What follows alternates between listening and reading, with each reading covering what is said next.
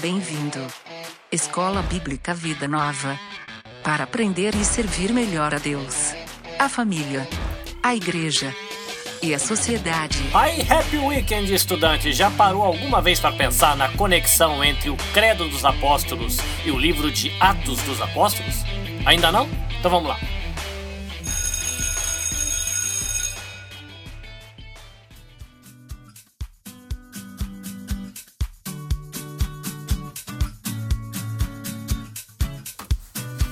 Começamos com recados da secretaria, lembrando você que no YouTube você encontra a coleção completa das nossas aulas e as aulas mais recentes você acha no Spotify, iTunes e outros agregadores de podcast. Você também pode seguir a gente no Facebook e no Instagram para ver aí quando as postagens são feitas. Na aula de hoje a gente não terá a presença de Matheus Sensei, porque ele não está bem de saúde, mas semana que vem ele vai estar tá aqui com a gente para ajudar. Recados dados, chamemos, pois, a nossa secretária virtual. Hermanita, por favor, plano de aula para hoje. Hola, profesor. Hola, alumnos. En la clase de hoy nos dedicaremos a estudiar el libro de Hechos de los Apóstoles para conocer un poco de su contexto geográfico, histórico y político. También conoceremos el contenido, personajes y temas que nos presenta el autor. Haremos una pequeña pausa para nuestro café y seguiremos hacia la clase extra, donde Rogerio Oliveira nos conducirá en la revisión del libro del profeta Amos. ¿Todos listos?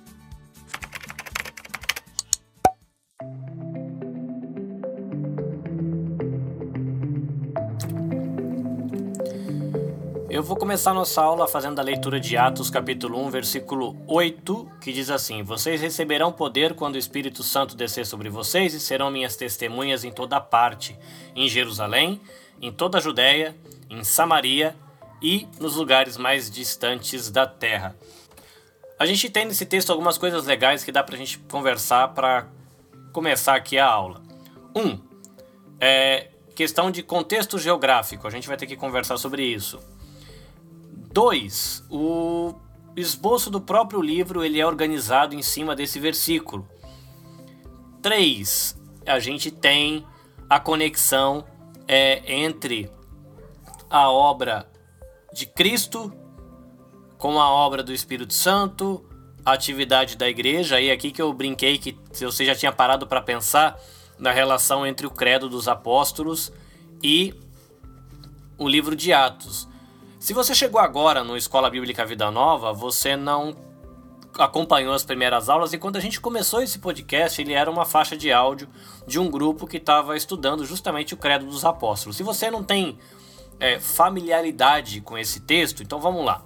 O Credo dos Apóstolos é um texto que diz o seguinte: Eu creio em Deus. E aí vem a pergunta, né? Ele não é organizado assim, mas e quem é esse Deus? Esse Deus é o Pai Todo-Poderoso Jesus Cristo e o Espírito Santo. Então a gente tem a Trindade.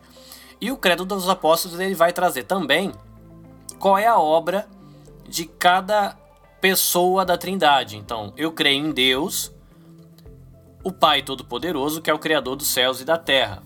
Eu creio em Deus, Jesus Cristo, o Filho único do Senhor, que foi concebido pelo poder do Espírito Santo, nasceu da Virgem Maria, padeceu sobre o poder de Pôncio Pilatos, ele foi crucificado, foi morto e sepultado, ele desceu à mansão dos mortos, ressuscitou ao terceiro dia, subiu aos céus e está sentado à direita do Pai, todo-poderoso, de onde ele virá para julgar os vivos e os mortos. Eu creio em Deus, o Espírito Santo, e no Espírito Santo eu creio na Santa Igreja Católica, que é a Igreja Universal de todos os crentes.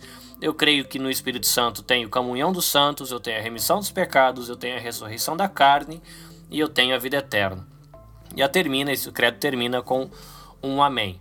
Então esse credo ele esboça é, o que nós cremos, com um resumo pequenininho, esboça o que nós cremos sobre Deus, quem é Deus, qual é a sua obra, e o credo também ele coloca aí como se fosse uma, uma certa ordem dos fatos na, na narrativa bíblica ou na, na narrativa da própria criação, porque começa com Deus criando o universo e termina com o Espírito Santo trazendo a ressurreição da carne e a vida eterna quando vai ter aquele processo de restauração no final dos tempos. Então você vê que começa com Deus Aí você tem a obra de Jesus e logo depois a obra do Espírito Santo. E isso é importante porque quando a gente olha esse versículo dizendo que vocês vão receber poder quando vir o Espírito Santo, depois a gente vai ver que Lucas, é, que tradicionalmente é considerado o autor do livro de Atos, ele vai trabalhar essa questão da obra do Espírito Santo. Se você for pensar de uma maneira trinitária, você vai ver o Espírito Santo agindo por meio da igreja e dos apóstolos, dando continuidade à obra de Cristo e Cristo que estava fazendo a missão que o Pai tinha enviado ele para fazer. Então o Pai envia Jesus para a missão, Jesus envia o Espírito que dá continuidade a essa obra por meio da sua igreja, tá? Então isso é bem legal.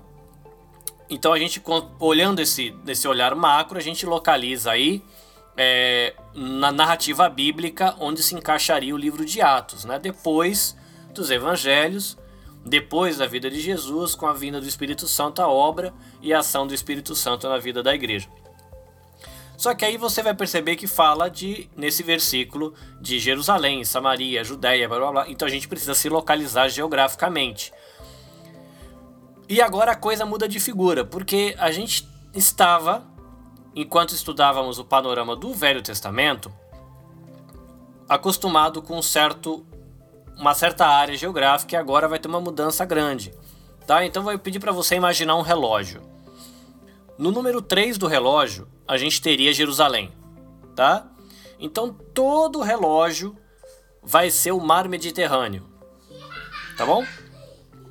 Do lado direito do relógio era toda aquela área que a gente tinha estudado no panorama do Velho Testamento. Então você teria no número 3 Jerusalém, do lado direito do relógio, um pouquinho mais para cima, a Síria.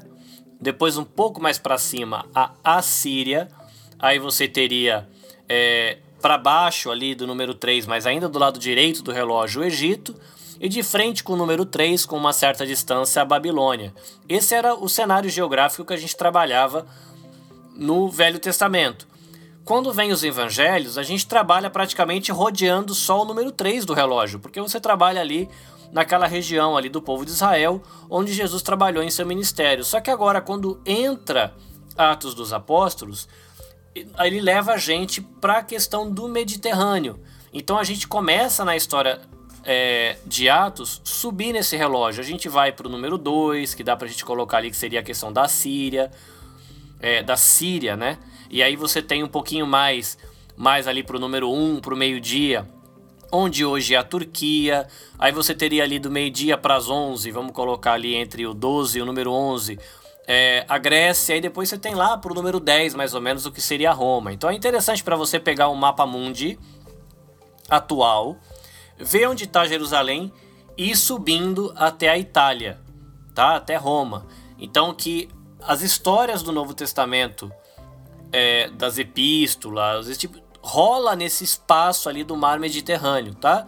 E o livro de Atos também vai rolar ali. Então vai ser muito importante para você, se você puder olhar, é um mapa atual para você ver ali é, a Síria, a, o, o, Israel, você vê a Turquia, você vê a Grécia, você vê Roma, você vai ver a ilha de Chipre, você vai ver outras coisas que tem ali no meio do Mediterrâneo, que tudo vai ser citado no livro de Atos. Tá? Então a gente já citou, já citou não, a gente já situou é, Atos na narrativa bíblica, a gente já situou Atos geograficamente e vale a gente situar Atos é, cronologicamente, né? Então, como é que tá Atos? Atos ele vai abranger um período de aproximadamente 30, 30 e poucos anos. E se você juntar com a narrativa do Evangelho de Lucas, então você teria os dois livros, né? É, estendendo aí um, 60, 60 anos, 65 anos. E esse livro talvez tenha sido escrito aí por volta de 65 a 80 depois de Cristo, dependendo do autor que você consultar para dar opinião dele sobre isso, tá? Então você teria aí um livro que foi escrito, vamos colocar aí, né, de 65 a 80, 85 e que narra cerca de 65 anos de história entre o final do ministério de Jesus e quando o livro acaba lá falando de Paulo na prisão. Vamos lá para mais algumas informações que são úteis. Lembrando né, que eu falei que tradicionalmente o livro é considerado como de autoria de Lucas, assim como o Evangelho de Lucas, mas na verdade a gente não tem isso falado no livro, tá? Mas tradicionalmente essa é a posição que tem, e segundo os livros que eu consultei, não teria muito por que a gente é, procurar outra hipótese para a autoria do livro. Na aula passada, eu falei sobre o destinatário, que era o tal do Teófilo, um homem romano, e mas que era possível que Teófilo também fosse um título. E eu fui dar uma olhadinha e o que encontrei de, é, de informação sobre isso foi o seguinte: uma, de que a possibilidade de que o Teófilo fosse um cidadão romano rico. Então aí o Lucas teria escrito para o Teófilo com a esperança de que esse cidadão romano rico bancasse né, a publicação dessa obra de Lucas. Aliás, até uma informação extra para a gente colocar aqui no meio: essa obra de Lucas, Lucas Evangelho e Lucas Atos dos Apóstolos, era um conjunto que era distribuído e lido em conjunto. Aí, quando o pessoal organizou o Novo Testamento, eles queriam que o Novo Testamento começasse com os evangelhos e decidiram colocar Mateus, Marcos e Lucas que são sinóticos, né? enxergam a história de Jesus ou abordam a história de Jesus por uma ótica muito parecida juntos. Colocaram o João depois, que tem uma pegada diferente, igual a gente viu na aula passada, e acabou separando Lucas de Atos, tá? Mas eles eram lidos juntos e uma possibilidade que esse cidadão rico, cidadão romano rico chamado Teófilo, tenha recebido esse escrito de Lucas e que Lucas tivesse a esperança de que ele ajudasse a publicar. Uma outra possibilidade é de que o Teófilo fosse um oficial romano e de que Lucas, quando escreveu esse material para ele, era para mostrar que a, o cristianismo ele não oferecia nenhum risco ao império, nem estava é, causando problema pro, pro César, né, que era o imperador, e até esse escrito poderia ser muito útil na questão da defesa de Paulo, já que ele estava lá em trânsito para o julgamento dele. Uma terceira possibilidade, que é a questão do Teófilo como título, é que aí eu fui descobrir que Teófilo quer dizer Teófilo, né? Teófilo, que quer dizer Teo, Deus, e Filo, amigo. Né? Então você tem aquele filosofia, né? Filo, amigo, sofia, conhecimento. Então os filósofos são os amigos do conhecimento e o Teófilo, né? Teófilo, o amigo de Deus, ou alguém que ama Deus, ou, ou, os amigos de Deus, né? Alguém que ama Deus. Então existe uma possibilidade também de que quando Lucas endereçou a carta a Teófilo, é para qualquer um, qual, qualquer alguém, olha que frase bonita, que ame a Deus, tá? Então seria uma, uma carta aí, seria então não para uma pessoa, mas uma, uma carta para ser lida por qualquer pessoa ali do contexto do Império Romano que amasse a Deus, tá? Então é bom para você, estudante, saber dessas curiosidades, porque são informações importantes é, para a gente olhar é, o livro. O livro vai trabalhar aí a questão da, da expansão do Evangelho, que sai ali de uma provínciazinha de Roma, é, do Império Romano, e se estende até a capital romana. O livro ele vai mostrar como existe uma diferença aí entre judaísmo e cristianismo. E você percebe no livro também, lendo, de que Lucas ele vai desdobrando a história de uma maneira a defender a igreja da acusação de que a igreja e o cristianismo era algo que se opunha a César. E ele também tinha o interesse de corrigir a ideia de que o cristianismo não passava de uma seita judaica e que tudo era a mesma coisa. Então ele vai trabalhando é, esses temas e você consegue perceber que ele vai é, tratando disso por meio do livro. Ele também vai mostrar aí para os seus leitores romanos que a confusão ou os atritos que existiam é, em relação ao cristianismo não era uma questão política contra Roma, né, contra o Império, mas era uma questão religiosa e tinha a ver aí com um atrito com os judeus, né? E até por isso você vê que toda essa argumentação poderia ser muito útil na defesa de Paulo no julgamento que ele estava é, se processando ali durante o livro de Atos, depois do final. Lucas ele foi testemunha é, ocular de muita coisa que aconteceu no livro, e você percebe isso porque tem o pronome nós né, durante o livro.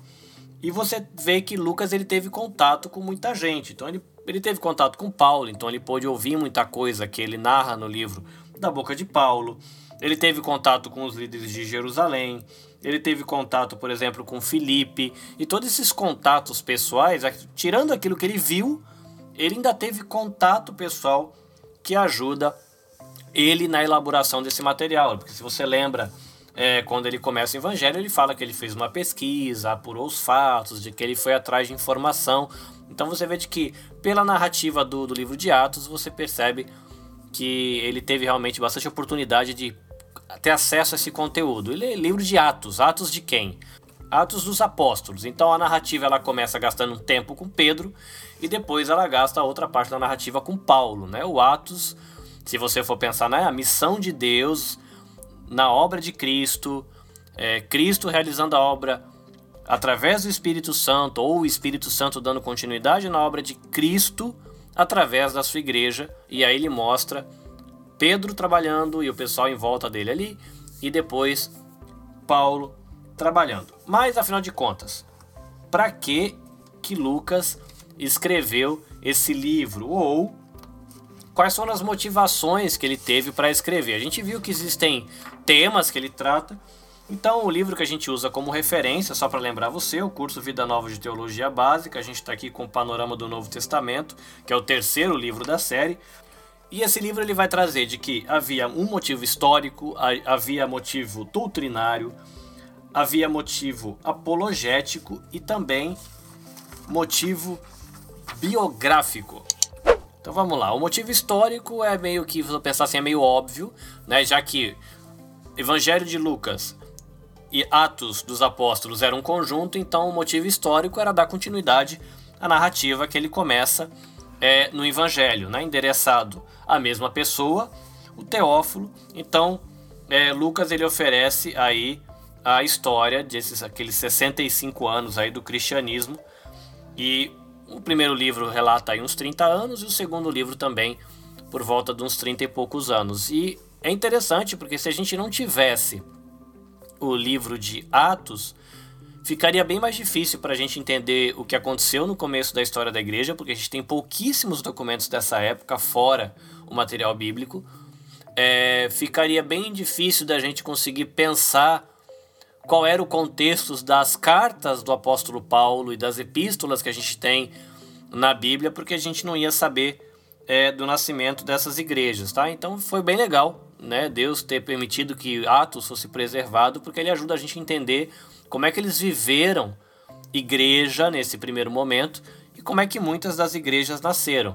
Tem a questão do motivo doutrinário, e aí tem muita gente que diz que Atos dos Apóstolos poderia facilmente ter sido dado o título de Atos do Espírito Santo, porque é um livro que dá a, muita atenção ao Espírito Santo, é a principal ênfase do livro, é a obra do Espírito Santo, então tem a questão de que você vai receber poder quando o Espírito Santo vier. E toda a narrativa de Atos mostra que essa promessa de Jesus se cumpriu e realmente o poder veio.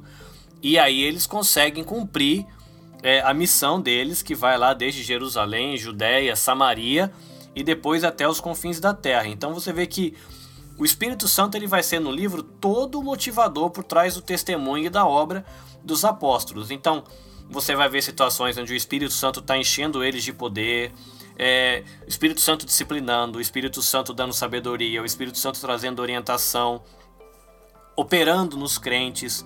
Então, aí, por causa da vinda do Espírito Santo, tem é, judeus sendo usados e recebendo o poder do Espírito Santo, você tem gentios também fazendo isso, e ele juntando judeu com grego, com gentil, com romano e formando a sua igreja. Então é um livro muito dinâmico e essa, esse dinamismo é todo operado pela pessoa do Espírito Santo. Esse seria aí um motivo doutrinário para Lucas ter escrito é, o livro de Atos, é para poder também trabalhar essa questão da obra do Espírito Santo. Tem é, um motivo apologético, que é essa questão que é a defesa da fé, de que o, o cristianismo estava lá vivendo os seus conflitos dentro do Império Romano, e como eu disse no início, ficava aquele negócio, né? Os romanos olhavam e falavam, é uma seita judaica. É, os judeus olhavam, falavam, não, eles são contra César.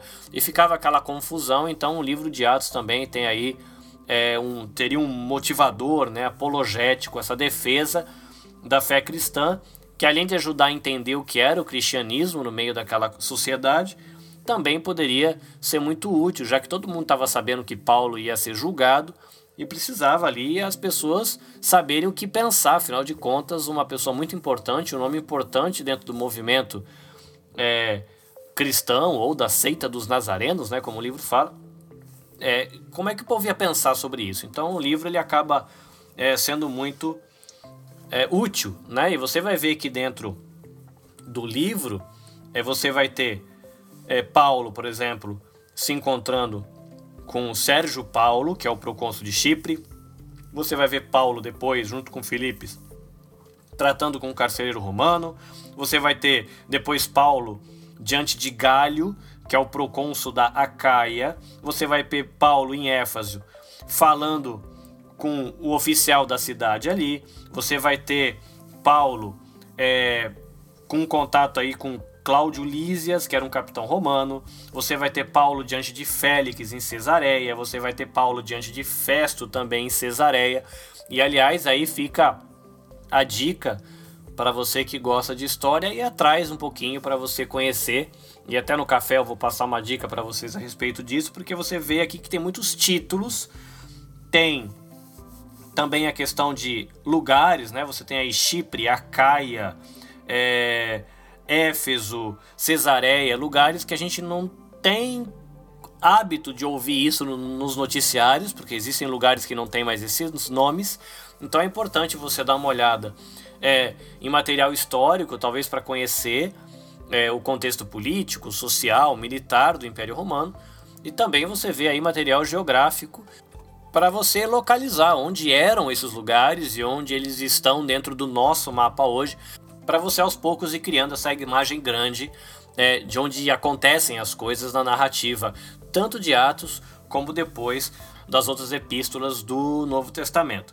Existe também um motivo biográfico, e aí fica é, claro, porque você vai ver o nome de muita gente no livro, uma atenção especial dada a Pedro, como a gente falou, uma atenção especial dada a Paulo, mas você vai ter muita gente que é citada é, nesse caminho aí também, gente que é importante. Por exemplo, você vai ter, além de Pedro e Paulo, que são é, as figuras que recebem mais atenção, você vai ter Estevão, você vai ter Filipe, você vai ter Barnabé, você vai ter João Marcos, você vai ter Silas, você vai ter Timóteo, vai ter Aquile e Priscila, você vai ter Apolo, e tem outros é, nomes que aparecem no livro. E quando a gente vai é, ter contato com as epístolas futuramente, né? Quando a gente tiver esse contato, você vai ver que tem alguns desses nomes, como Acre, Priscila, Apolo, Timóteo, eles aparecem nas epístolas.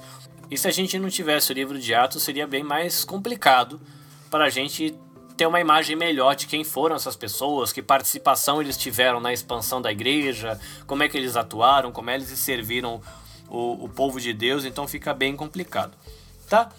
Você considerando lá o Atos 1:8, de que vocês serão minha testemunha em Jerusalém, Judéia, Samaria e os confins da terra. Lucas ele estrutura a narrativa seguindo esse esse andamento. Por quê? Porque ele, Jesus promete o Espírito Santo e poder. Aí ele mostra que realmente esse Espírito Santo veio e trouxe poder. E a obra que Jesus falou que o Espírito Santo traria capacitação, realmente se desdobrou. Então você vai ter o livro trabalhando, por exemplo, o, o Evangelho sendo trabalhado ali em Jerusalém, você vai ver o ministério de Pedro, o ministério de Estevão. Depois você vai ver o Evangelho ali na região de Samaria e na Judéia. Você vai ver o ministério de Filipe. Aí aparece Saulo na história e você já vai deixando de ter Pedro na narrativa. Aí você vai ter o evangelho chegando até os confins da terra, você vai ver o ministério de Barnabé, o ministério de Paulo aí fazendo a sua primeira viagem, ele volta, tem um concílio em Jerusalém, faz a segunda viagem, faz a terceira viagem, e aí é, tem a, Paulo na prisão em Cesareia, na prisão em Roma, ele preso em Jerusalém, e termina aí com você vendo que a missão que Jesus tinha dado para os apóstolos realmente tinha sido dado andamento. Enquanto o evangelho estava ali na região de Jerusalém, você tem Pedro trabalhando, ele ali como uma pessoa importante é, no ministério ali da igreja em Jerusalém. Você vai ver ele participando da escolha de Matias, que veio a cobrir é, a vaga que Judas Iscariotes deixou. Você vai ver ele pregando lá no dia do Pentecoste, 3 mil pessoas convertendo. Você vai ver Pedro envolvido na condenação de Ananias e Safira. Você vai ver ele envolvido na eleição do pessoal que vai cuidar da distribuição lá para as viúvas. Esse trecho ainda da missão do Evangelho ali em Jerusalém vai mostrar ah, várias referências da unidade que existia entre o povo e traz a figura de Estevão, que aí a figura de Estevão ele vai já dar um gancho porque aparece Saulo, né, que depois vai ser ele trabalhado na narrativa lá na frente. Enquanto o Evangelho é, se expande aí da Judéia para Samaria, você vai ter é, aparecendo e que ele vai a Samaria ali para fazer o trabalho de evangelização. Você vê Pedro e João indo ali para confirmar a fé desses crentes. Você vê de novo na narrativa Filipe trabalhando ali com a evangelização daquele etíope que estava lendo o livro de Isaías. Você vai ver Pedro na casa de Cornélio e Deus aí unindo, né, samaritanos e trazendo a comunhão com a igreja, e é nesse período aí que você vai ter a questão da conversão de Saulo, que se torna Paulo. E Lucas vai dedicar a maior parte agora da narrativa do livro falando justamente dessa expansão do evangelho até os confins da terra. Tá? É, Paulo tem muita informação sobre ele aí dentro, então eu vou trazer só algumas coisas para você dar uma pensada. Se você tem um livro que se você está usando aí como referência, vai para o livro que vai te trazer mais informação, mas algumas coisas que são interessantes. Um, é, observa é, a relação de Paulo com Barnabé e vê como é interessante esse trabalho de mentoreio que ele faz com Paulo, né? que Paulo recebe esse mentoreio de Barnabé, como é que ele confia, como é que ele treina, ele leva, ele vai junto. E depois tem um atrito, os dois se separam lá na frente e você vê como que Barnabé mais uma vez vai trabalhar com mentoreando aí João Marcos. Então fica uma dica, olha o livro vendo essa dinâmica entre Barnabé, que normalmente a gente dá bastante atenção para Paulo, mas a gente às vezes não dá atenção a Barnabé que foi alguém que trabalhou com Paulo, depois trabalhou com João Marcos, e você vê que lá na frente a gente vai ver em outras cartas que Paulo discute, fica bravo, não quer João Marcos com ele, mas depois lá na frente fala: olha, manda o cara para cá, eu quero trabalhar com ele, ele é uma pessoa muito útil para mim. Então dá uma olhada na figura de Barnabé, olha essa relação de mentoreio, de discipulador, e até fica a dica aí para você. É, procura conhecer sobre esse tema de mentoria e discipulado, de estar junto, dividir a vida, que é algo bem legal. Você vai ver que Paulo ele tinha uma igreja, é, vamos colocar assim, uma igreja sede, ele tinha uma igreja mãe, que era a igreja lá de Antioquia. Então a, a vida dele começa ali, ele faz a viagem, volta para lá, ele vai para outro lugar, ele volta para ali. Então é importante ver que ele tem esse contato com a família, ele não é uma pessoa é, fazendo viagens independentes, sem acompanhamento, sem suporte, sem pastoreio, não, mas ele é um cara que tem lá uma igreja, ele anda junto com eles, está sempre acompanhado, tem gente com quem ele compartilhar suas dores, mas também tem gente para puxar a orelha dele, então isso é legal. A gente vê como é saudável essa relação e como mesmo Paulo tendo um ministério tão amplo, como foi importante para ele ter essa igreja onde ele ia, mas ele voltava. Ele era dali, né? Ele não era um cara independente, solto, fazendo que bem desce na telha. Você vai ver que Paulo ele vai fazer um montão de viagem, tem a primeira, a segunda, a terceira, e se eu não me engano, existe a possibilidade de que ele tenha feito uma quarta viagem, se eu não tiver errado, alguma coisa que eu ouvi a respeito, mas mais para frente nos estudos provavelmente a gente vai é, encontrar alguma informação, alguma nota referente a isso. O que é importante, que Paulo ele tinha estratégia quando ele ia pregar. Ele fazia as suas viagens, mas ele não ficava indo nas cidades pequenas. Paulo ele ia nas grandes metrópoles, por exemplo, ele vai para Antioquia da Pisídia, ele vai para Filipos, ele vai para Tessalônica, ele vai para Corinto, ele vai para Éfeso, ele vai para Atenas. Todas são cidades grandes, são metrópoles. Qual que é a estratégia usada? se você pega e estabelece uma igreja saudável num grande centro, e você considerando que o Espírito Santo está trabalhando de maneira poderosa nessa igreja, é natural de que essa igreja vai se expandir e ela vai expandir seus trabalhos para as localidades que estão ao redor dessa metrópole. Então, Paulo ele faz um esforço grande, visita um monte de metrópole, gasta tempo com o pessoal ali, planta a igreja, treina, discipula, deixa o pessoal, a liderança ali e vai para outro lugar. Então, é interessante você ver essa questão das estratégias de Paulo. E você vai ver depois que Paulo vai ser preso. Então a gente vai ver quando a gente estudar as epístolas que tem as cartas de Paulo, mas também tem as cartas da prisão, que são cartas que ele escreveu enquanto ele estava preso. Você vai ver que ele vai enfrentar o julgamento e termina o livro de Atos meio que sem a gente saber. Né? Parece que o livro de Atos acaba é, sem, sem acabar. Ou que o livro de Atos foi inacabado. E até muita gente brinca que nós somos o Atos 29. Né? Nós somos o capítulo 29 do livro de Atos, dando continuidade à missão de Deus, à obra de Cristo, sendo usados pelo Espírito Santo para levar o Evangelho até os confins da terra. Para encerrar, apenas a gente reforçando de que o livro de Atos é uma ponte extremamente útil e saudável entre os evangelhos e as epístolas do Novo Testamento. Então, Atos aí ele vai dar continuidade aos evangelhos, vai completar a narrativa que os evangelhos começam. Atos também vai trabalhar o cumprimento da profecia que Jesus fez lá em Atos capítulo 1, versículo 8. E Atos vai ser muito útil para a gente ver o contexto histórico de várias epístolas de Paulo. Então, quando você for ler, por exemplo, a epístola aos Efésios, volta no livro de Atos, lê os textos de Atos que dizem respeito à cidade de Éfeso, e aí você vai ver que conflitos que tiveram nessa cidade, qual era o contexto, sei lá, político, econômico, o que, que o texto fala sobre essa cidade, a cidade de Éfeso, no caso. E aí você vai ficar muito mais fácil para você entender por que, que Paulo trabalhou alguns temas nas suas cartas.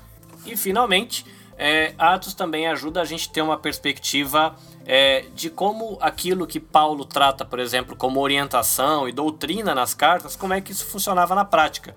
Então você vai ver a questão de organização da igreja, disciplina, testemunho, evangelismo, é, a questão do ensino, tudo aquilo que Paulo vai dar orientação, vai puxar a orelha, vai falar, vai defender nas cartas, em Atos você vê funcionando.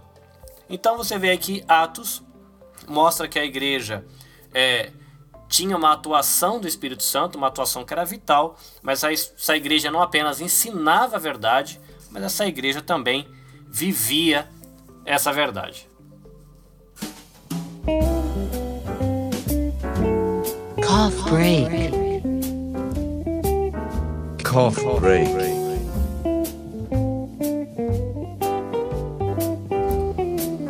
É, estudante, muita informação, né? Então vou tomar um cafezinho pra gente relaxar. Mas diferente do que eu faço sempre, que eu costumo trazer aqui no café, é uma dica de livro, às vezes eu compartilho algo que eu li e que foi interessante. Mas dessa vez é a minha dica ou as minhas dicas não vão ser de livro, mas vão ser de áudio.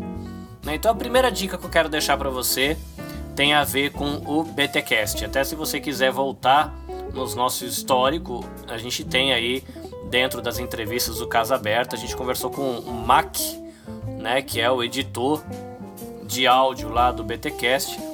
Mas eu quero deixar para você a dica de você visitar a página da garotada lá do Bibotalk e procurar é, os romanos. Tem umas séries eles fazem uma série de estudos chamado Os Outros. Né? A Bíblia fala do povo de Israel, da história da igreja, mas fala de outros povos também.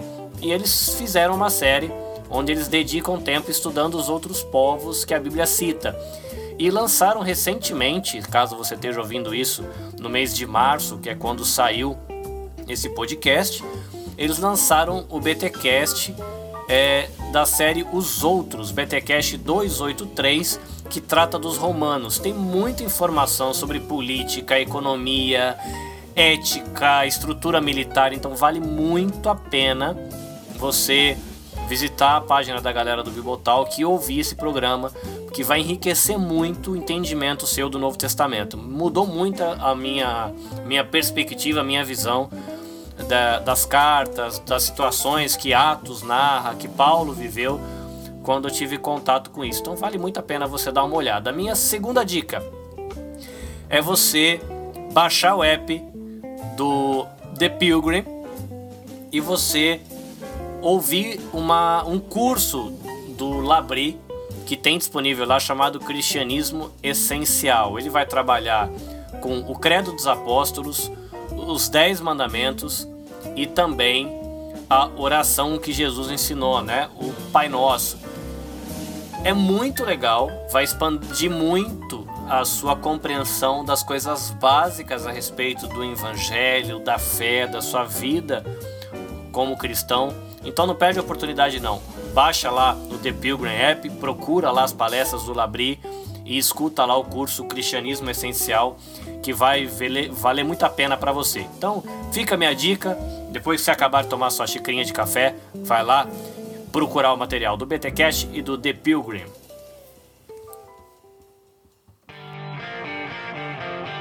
Atenção classe, começa agora a aula extra. Porque aprender é bom.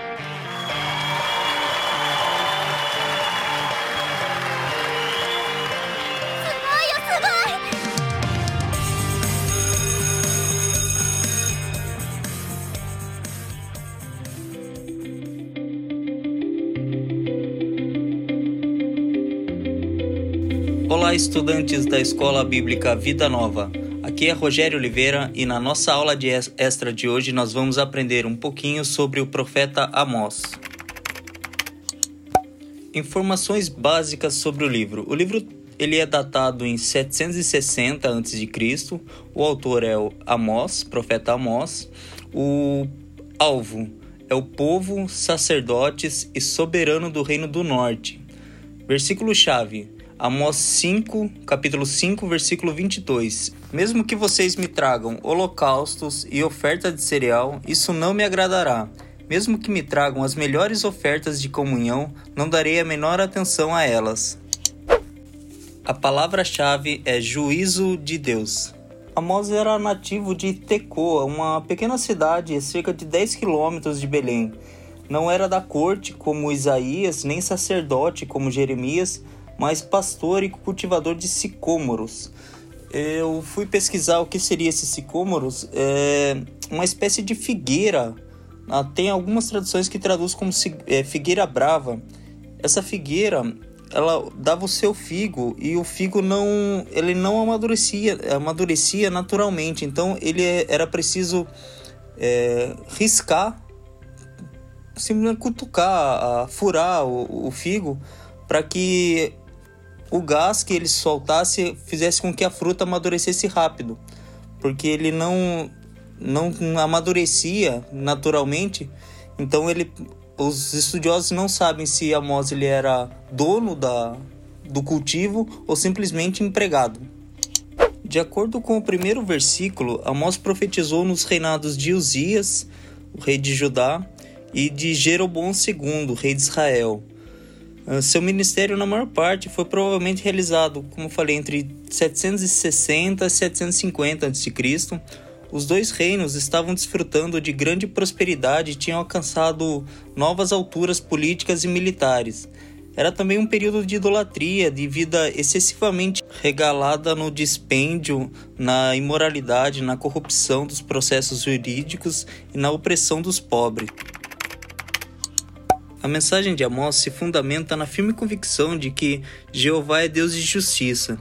Essa justiça está em conflito com a injustiça do homem e havia lhe declarado guerra. O resultado desse conflito seria o juízo mais severo possível contra o homem. O ensino de Amós é de caráter ético, mas tal como os outros profetas do oitavo século antes de Cristo, ele não baseava seu ensino sobre o que havia de bom e reto no homem, mas sobre o que sabia sobre a natureza de Deus.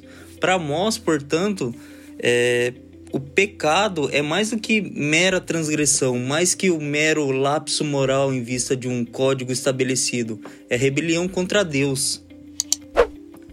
Amós era porta-voz vigoroso da justiça e da retidão exigida por Deus, ao passo que Oséias ressaltava o amor, a graça, a misericórdia e o perdão divino. Amós declarava que Deus estava para condenar seu povo infiel e desobediente que violava a aliança. A despeito da escolha especial de Israel, feita por Deus, e a despeito da bondade dele para com essa nação no Êxodo, na conquista de, nos dias de Davi e Salomão, seu povo continuamente deixava de honrá-lo e de obedecer-lhe. Os santuários de Betel e outros locais de culto eram muitas vezes paganizados e Israel tinha um conceito mundano do próprio ritual que o Senhor mesmo de, tinha determinado. Achava que Deus nada exigia além do cumprimento dos rituais e, e, uma vez realizado, o povo podia fazer o que bem entendesse. Conceito esse essencialmente pagão sem compromisso de obediência para com a lei de Deus, não tinha nenhuma base para os padrões de conduta. Amós condena, condena todos os que tornam poderoso, rico, à custa dos outros. Ou seja, as pessoas não tinham nenhum padrão ético para levar vantagem em cima dos outros, visando os próprios interesses, né? Um breve resumo do livro do profeta Amós. Amós tem nove capítulos, né? O capítulo 1 e 2, Amós profetiza que o Senhor derramaria julgamento sobre a Síria, os filisteus, Tiro, Edom, o povo de Amon e Moabe, por causa da iniquidade deles. Amós também pregou que Judá e Israel seriam punidos por adotarem a iniquidade e rejeitarem o Senhor. Nos capítulos 3 e 4, Amós escreve as várias tentativas feitas pelo Senhor de salvar seu povo, inclusive enviando profetas para adverti-los, retendo a chuva e permitindo que pestes e guerras os perturbassem. No entanto, o povo não se humilhou nem retornou ao Senhor. No capítulo 5 e 6, Amós ensina que, se o povo se arrepender e buscar sinceramente o Senhor, eles podem evitar a destruição ele declara especificamente que o Senhor não aceita as ofertas do povo no templo, porque o coração das pessoas está voltado para os deuses falsos. Amós profetiza que o modo negligente com que adoram ao Senhor vai levá-los à destruição. Do capítulo 7 ao 9, depois de profetizar sobre a desgraça e as consequências que Israel enfrentará por rejeitar o Senhor, Amós transmite uma mensagem de esperança, prometendo que o Senhor vai reunir seu povo e restaurá-lo novamente à sua terra. Conclusão final. Amós não era alguém pobre, mas denunciou a injustiça contra os pobres. Amós não morava no reino de Israel, mas denunciou a injustiça daquela nação. Amós não era profeta, mas cumpriu a ordem de Deus. E nós? Como respondemos às injustiças que enxergamos? Essa foi a nossa aula extra de hoje. Tenham todos uma boa semana. Que Deus os abençoe. Muito bem, estudante, a gente fica por aqui com a nossa aula de hoje. Estamos curiosos de saber de onde você nos escuta. Então procura a gente aí no YouTube, procura a gente na Facebook, Instagram e posta aí, fala, ah, eu ouço vocês de tal cidade. A gente vai ficar contente de saber de onde você nos ouve.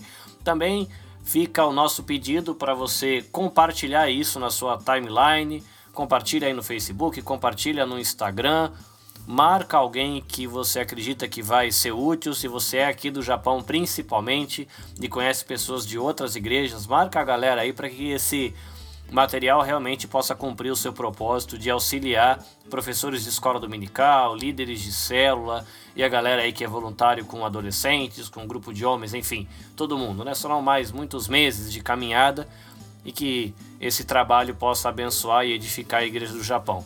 Então, Deus abençoe você, estudante, se divirta aí com seus estudos do Novo Testamento, que Deus seja com você, caris, shalom e até mais. Esforce-se sempre para receber a aprovação do Deus a quem você serve. Seja um bom trabalhador, que não tem de que se envergonhar e que ensina corretamente a palavra da verdade. Segunda carta de Paulo para Timóteo, capítulo 2, versículo 15.